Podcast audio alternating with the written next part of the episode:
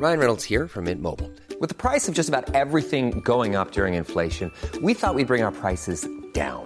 So to help us, we brought in a reverse auctioneer, which is apparently a thing. Mint Mobile unlimited premium wireless. Ready to get 30, 30, bit to get 30, bit to get 20, 20, 20, bit to get 20, 20, bit to get 15, 15, 15, 15 just 15 bucks a month. So, Give it a try at mintmobile.com slash switch. $45 upfront for three months plus taxes and fees. Promo for new customers for limited time. Unlimited more than 40 gigabytes per month. Slows. Full terms at mintmobile.com. Silence on joue, Erwan Cario, bonjour.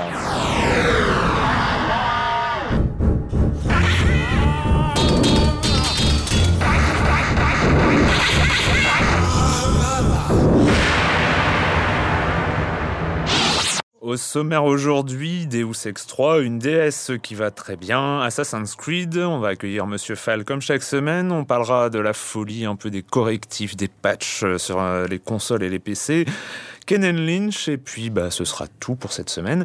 Euh, je vais commencer par accueillir les deux chroniqueurs, donc euh, comme chaque semaine, Patrick Helio d'Eurogamer.fr, bonjour, Bonjour. Patrick, et en remplacement de Clément Apap qui a eu le droit de prendre des vacances exceptionnellement, hein, euh, Sébastien Tasserie de jeuxvideomax.com, bonjour Sébastien. Je ne suis pas Clément à Pape, effectivement. Bonjour. Voilà, on s'en était rendu compte. On commence par toi, Patrick. something strange in your neighborhood. Who you gonna call?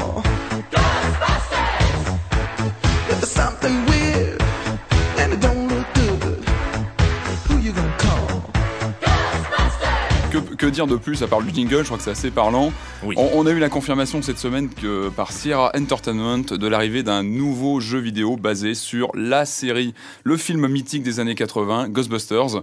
Euh, donc, il va être adapté au- sur l'automne 2008 sur euh, bah, quasiment toutes les consoles. Et c'est pas, le- PS3. c'est pas le premier Ghostbuster. hein. Évidemment, non. Euh, on avait eu plusieurs adaptations euh, dès la sortie du film en 84 sur Commodore 64. Je crois Ouais. que c'est une version à laquelle tu as joué. Ouais, ouais, non, je m'en rappelle, je m'en rappelle, mais j'arrivais pas. Enfin, c'est les voitures, je comprenais rien. Enfin, bon, c'était horrible.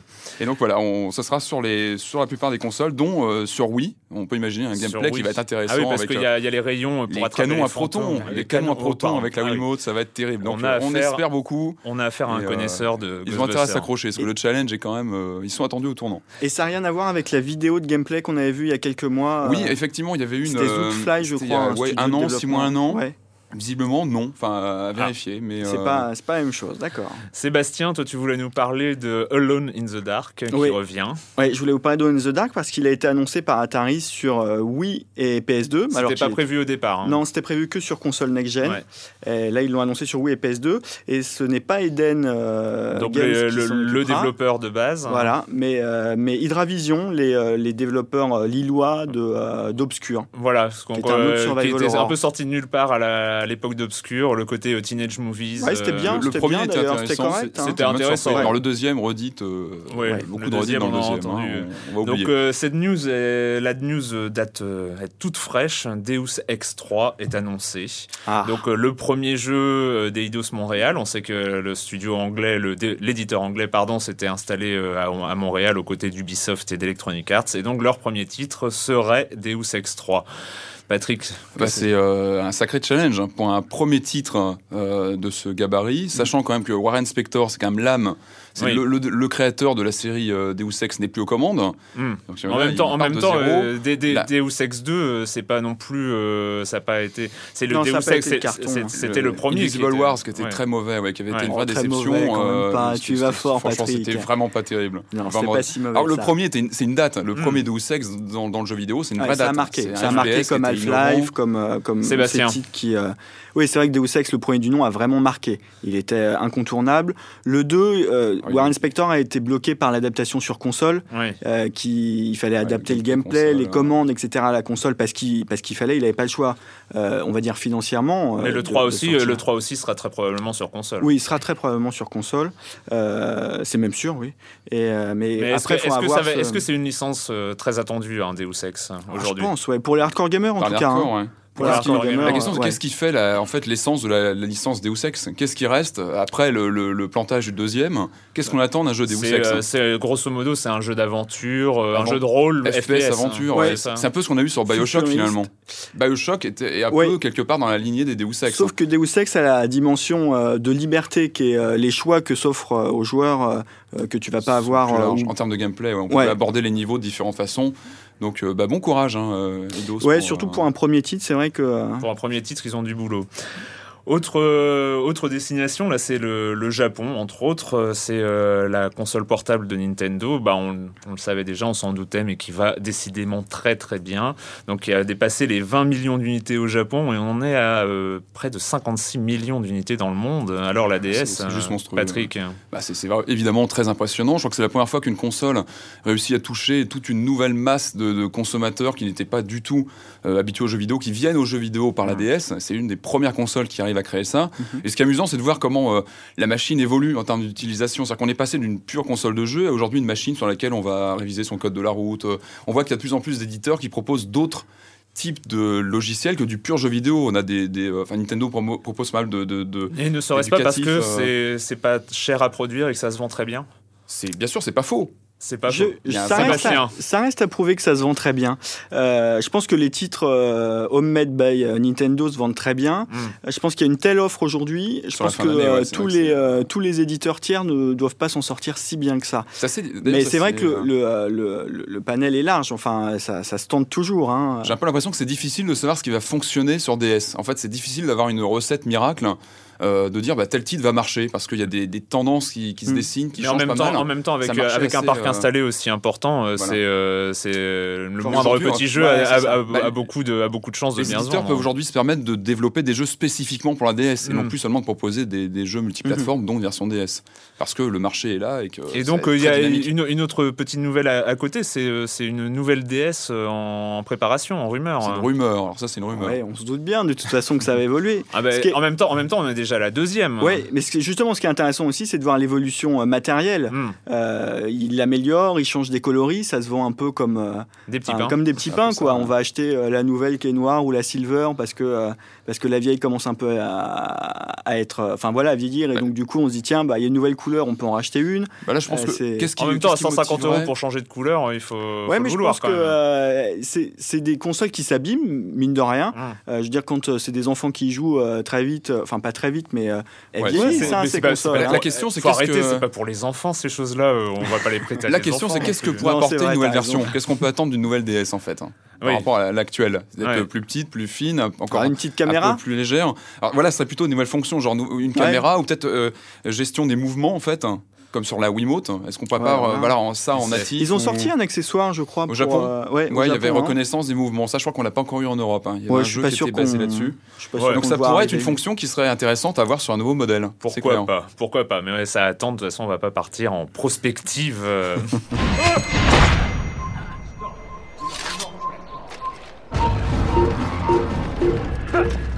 Altaïr vient d'éliminer un archer et l'archer a rien vu. C'était, c'est, c'est la scène, la scène est, est assez atroce. Enfin non, en fait, elle est assez jouissive. Tu m'étonnes. Patrick, Assassin's Creed. Ah bah, un jeu très très attendu évidemment, ça fait des, des mois que qu'Ubisoft nous allèche avec des- du teaser, avec euh, euh, des rencontres avec la, la- la- la splendide productrice euh, du jeu. Euh, moi je trouve que globalement c'est une très bonne une très bonne surprise. Le jeu tient la plupart de ses promesses. Évidemment il y a des choses qui euh, euh, qui sont un peu décevantes. Euh, je sais pas si on y vient tout de suite. on, mais on va, voilà. peut-être introduire le jeu déjà. Voilà, hein, ça, c'est- pas mal. Pour, pour commencer, donc euh, Altaïr, euh, assassin donc, de, la, se- de la secte des Assassins. On est en 1192, et troisième hein. croisade. Exactement, Et on a neuf assassinats, neuf personnes à éradiquer. Sébastien, toi, euh, la prise en main, tout ça, qu'est-ce que ça en a pensé? Alors, à la prise en main, c'est parfait. C'est Il n'y a rien à redire.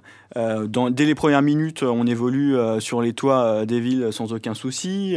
Le système de combat, même si on apprend progressivement les, les différentes bottes, Mm. c'est c'est assez intuitif. Et comme tu l'as dit dans ton intro, assez jouissif très très vite. Oui.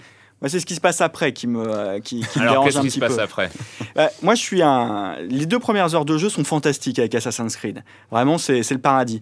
Et puis, on se rend compte que, euh, que finalement, il n'y a pas de structure de gameplay, de réelle structure de gameplay qui supporte en fait tout ce, tout ce clinquant de la grosse production. euh, euh, les Qu'est-ce que, qu'est-ce que les tu veux, même qu'est-ce que des tu veux dire par euh, structure de gameplay? Bah, C'est-à-dire c'est- que, c'est- par c'est- exemple, on- les, les assassinats se déroulent en deux phases la phase préparatoire, la phase Oui, où il faut, exécutoire. il faut donc enquêter sur sa cible Voilà. avant de, avant de. Donc là, dans la phase préparatoire, on va refaire des tâches euh, ultra répétitives, mais comme on l'a, on l'a rarement vu dans le jeu vidéo, c'est vraiment très très très répétitif. On fait toujours les mêmes choses, limite dans le même ordre. Et moi, mon gros souci avec ça, c'est que ces phases préparatoires, elles nous apprennent rien, qui vont nous aider plus tard dans, dans l'exécution des, euh, des. Sauf peut-être à se mettre dans l'ambiance. C'est juste en une tant que question, joueur, de- exactement. euh, C'est juste une question de, de scénar, d'univers. Mm.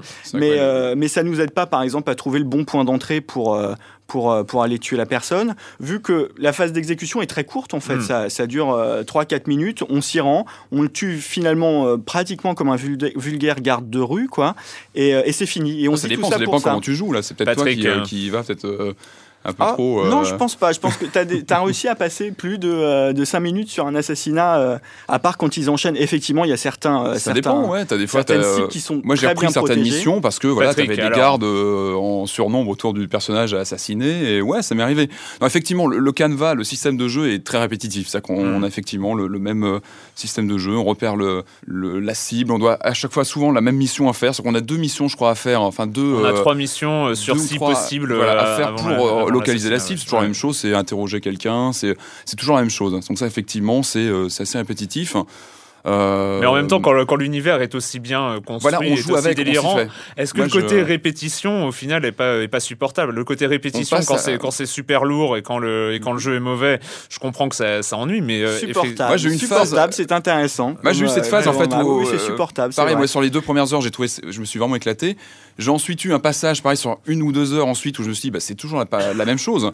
Et puis il y a le scénario. Il y a le Mm. scénario qui fait qu'on a envie d'avancer, on a envie de voir ce qui va se passer. Il y a l'univers qui est, qui est super bien fait euh, graphiquement, en termes d'ambiance. Ça donne vraiment envie de continuer. Mais euh, c'est on- quand même un jeu blindé de, euh, de moments où on se dit, moi, j'ai jamais vu ça. Ouais, c'est vrai. Ça, il n'y a pas de doute y a- y a- Rien y a- que le système de combat. Question est, d'unicité, d'unicité du jeu de produit. mais vraiment, moi j'ai l'impression que euh, il y a quelque chose qui m'a choqué aussi euh, dans, par rapport à la grosse production. C'est quand même la production du BI Montréal. Euh. On C'est- on a affaire à du lourd, ouais. quoi. Bon, et on se retrouve avec des missions euh, pendant les phases préparatoires. On va secourir des citoyens.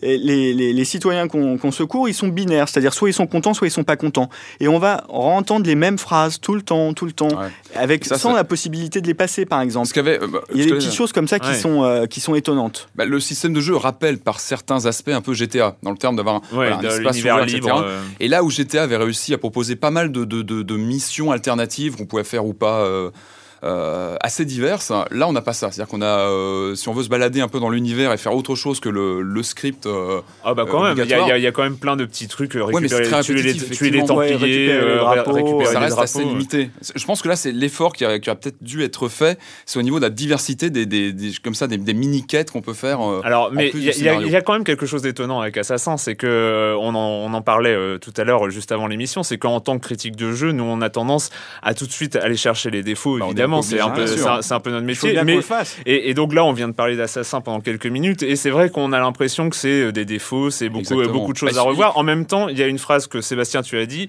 En même temps, on est obligé de conseiller d'acheter Assassin. C'est Ah, c'est incontournable. C'est on peut on peut décemment pas euh, dire n'achetez pas Assassin's Creed. Il y a trop de bons moments.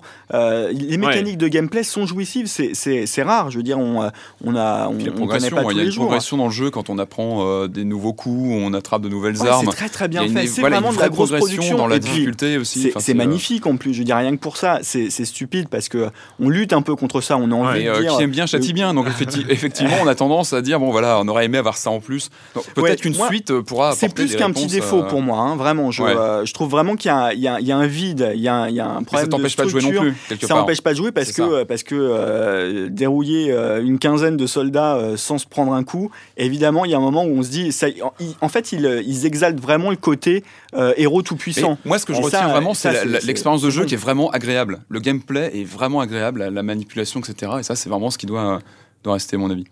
On va passer euh, à la chronique euh, hebdomadaire de Monsieur Fall, Monsieur Fall de TrickTrack.net et sa chronique jeux de société. Bonjour Monsieur Fall. Bonjour mon cher Erwan.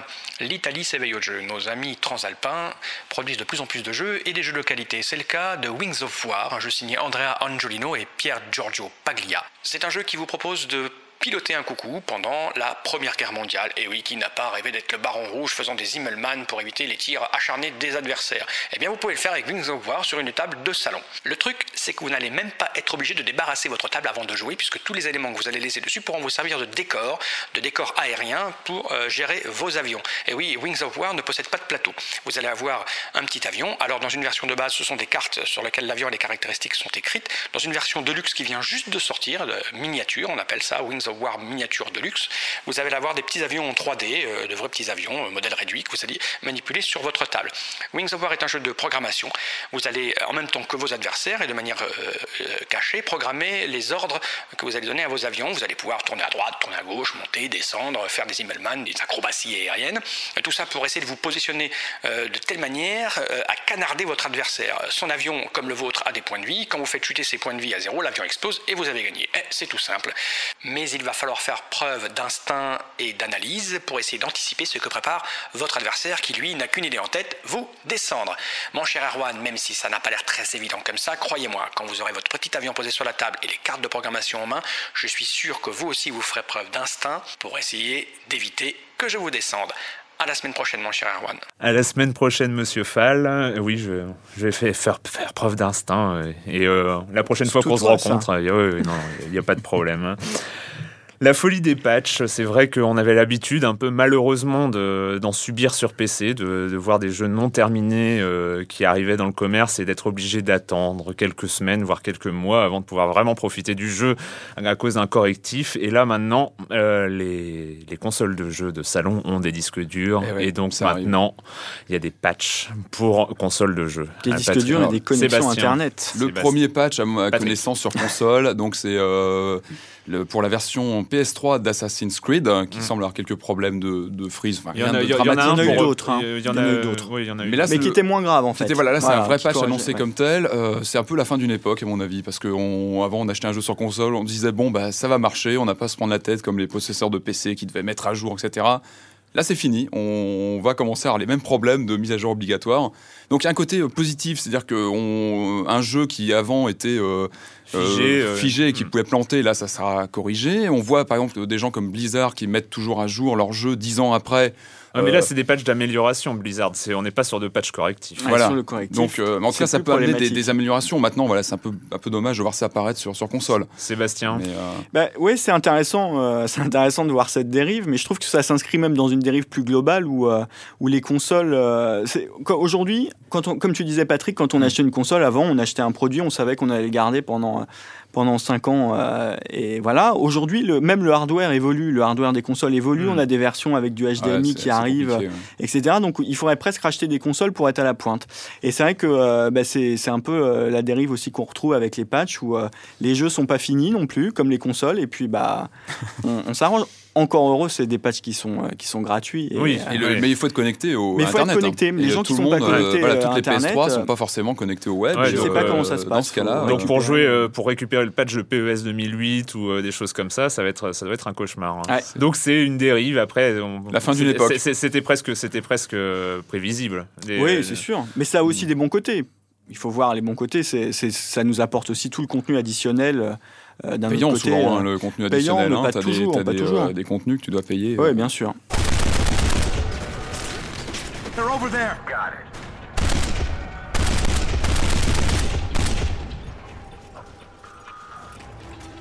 Let's go. Here we go.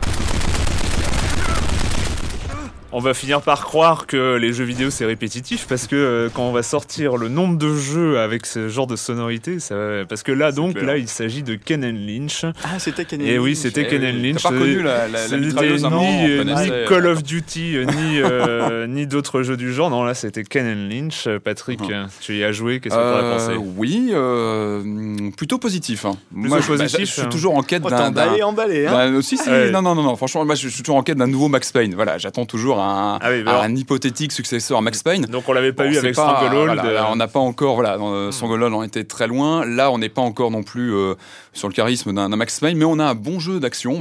Alors, c'est quoi, c'est quoi l'univers de Ken Lynch? Alors en fait, c'est complètement déjanté. C'est vraiment polar noir. euh, les, les héros sont des anti-héros. euh, clairement complètement ouais. fou, déjanté, des mercenaires. euh, et euh, c'est l'un un- des intérêts du jeu. même, hein, Ouais, un sous, euh, psychopathe et sous, euh, sous médicaments et, euh, et voilà, on a un bon scénar en fait de polar euh, bien noir qui donne envie de, de- voilà de connaître la fin de l'histoire. Et en déjà plus, beaucoup. et en plus Et, à la réalisation, on a quand même les gens qui sont responsables de Hitman. Donc Voilà, c'est pas- c'était quand même, c'était. euh, Donc pour- la réalisation est pas mal sans plus. hein. C'est-à-dire que ah oui. ouais, ouais, je, je trouve qu'il y a certains très bons aspects. Les, les persos principaux sont très bien modélisés, c'est vraiment Mm. pas mal. Après, sinon les décors, etc. Je trouve que ouais, sans plus. On Ouais. est plus sur, euh, on pas est de la- quasiment sur de, pas de la PS2, mais on est euh, voilà plutôt intermédiaire. C'est pas un, jeu qui vraiment envoie. euh, Non, en, Euh, réalis- en réalisation, c'est clairement pas le point fort du jeu. hein.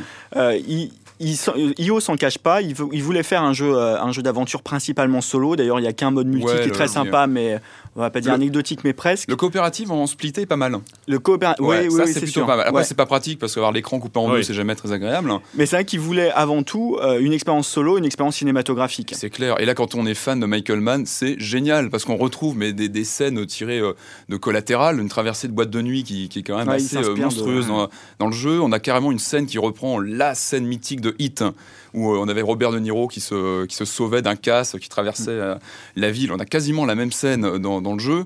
Donc euh, ça, c'est Ouais, il faut bien plutôt, comprendre, euh, que- Sébastien, plutôt faut bien euh, comprendre qu'on est, on est là pour dérouler un scénario qui est agréable et pas habituel dans les jeux vidéo. ouais, Et que bien les phases ouais. de gameplay sont, euh, sont, on va dire, euh, extrêmement basiques. hein. C'est Ouais. du shoot pur et dur, on réfléchit pas. Et, euh, Même le gameplay Et- est assez. euh, Il n'y a, pas il y a pas de ralenti, il n'y a pas d'effets euh, non, ouais, il y a spéciaux pas- comme on a un peu l'habitude Ouais. maintenant. Donc c'est vraiment ouais, du bruit de décoffrage, mais plutôt efficace. Enfin, moi, j'ai- plutôt Et apprécié. Sébastien, toi, t'en as pensé quoi quand tu as manipulé la chose hein? Mais écoute, euh, vraiment, je trouve que euh, le gameplay est, euh, est ultra euh, bourrin, ça, il n'y a, y a pas à dire, Ouais. mais ça, on voit tout de suite que ça fait partie de ces jeux. Si on accroche, si on accroche au scénar, on passera outre les défauts, euh, les défauts euh, de gameplay qu'on va pouvoir y trouver pour pouvoir, parce que c'est vraiment, c'est vraiment très adulte. Ouais. Il, il, Ouais, c'est, il recule euh, devant rien. Ouais, on, va, on va pas, on va euh, pas, ouais, on va pas ouais. raconter, on va pas spoiler, ouais. Mais euh, il recule vraiment devant rien au niveau du scénar. Et donc du coup, bah, on a envie de voir ça, quoi. On Ça, en- ça, ça rappelle que- Max Payne où on commençait Max Payne, on, on voulait absolument voir Ah la oui, fin des, deux épisodes. Et là, il y, a- il y a un peu de ça. Ouais, Mais Max, Payne, bon mais Max scénar. Payne, il y avait quelque chose dans- entre les phases de scénar, c'était aussi Ah, mais là aussi, là aussi. Oui, quand Max même. Payne, c'était, c'était quand même, un- je pense, Ah bah, c'est à la autre chose. référence, Quoi. Max C'est- Payne, évidemment. Ah non, mais je compare pas Max Payne et Mm. Cananich. C'est, on peut pas. On en a fini euh, cette semaine avec les jeux vidéo et euh, quand vous ne jouez pas, vous faites quoi, Patrick hein? Alors en ce moment, je, je lis une biographie de Jacques Tati, euh, signée Jean-Philippe Guérand, qui est vraiment intéressante sur le réalisateur. Donc, genre de fête, euh, mon oncle. Très très bien. Sébastien Et moi, je vais au cinéma pour déconseiller des films principalement. Alors qu'est-ce que tu déconseilles cette pas, semaine euh, L'homme sans âge, par exemple, euh, euh, ou alors We Own the Night, qui m'a pas mal déçu aussi. Ça donne envie. Hein. C'est- ça Ouais, ouais, donne je sais, vraiment mais envie. euh, c'est- c'est- j'aimerais vous en conseiller Tu plutôt. vas rendre ta carte illimitée, toi, je sens là. Moi, je suis rentré à mort dans un livre. euh, Alors, ça n'a pas l'air très sérieux. Je me rappelle plus l'auteur. Le livre s'appelle Shutter Island. Je crois que l'auteur est très connu, mais je m'en souviens plus. Voilà. Donc, euh, j'en j'en ai fait presque une nuit blanche. Enfin, voilà. C'est très, très impressionnant. Merci beaucoup. On se retrouve très bientôt pour parler de jeux vidéo sur Libé Labo. Libé Labo.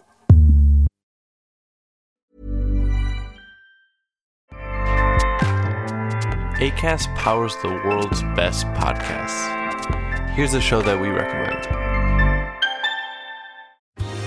Are you a reality TV junkie? Do you ever think, dang, I wish I had someone to talk to about all the trash TV that I watch? Well, look no further, garbage lover, because Reality Gaze is a podcast for you. Hello, I'm Maddie. And I'm Poodle, and we're the Reality Gaze. We talk about all your favorite unscripted shows like The Golden Bachelor, Love is Blind, and TLC's big, messy behemoth 90 Day Fiancé. And if you're driving to work, folding laundry, or just pretending to listen to your husband talk about sports, Just put on the pod, and you've instantly got two gay besties spilling all the tea and reading these people for filth. so come at us, y'all. Find Reality Gaze wherever you listen to podcasts.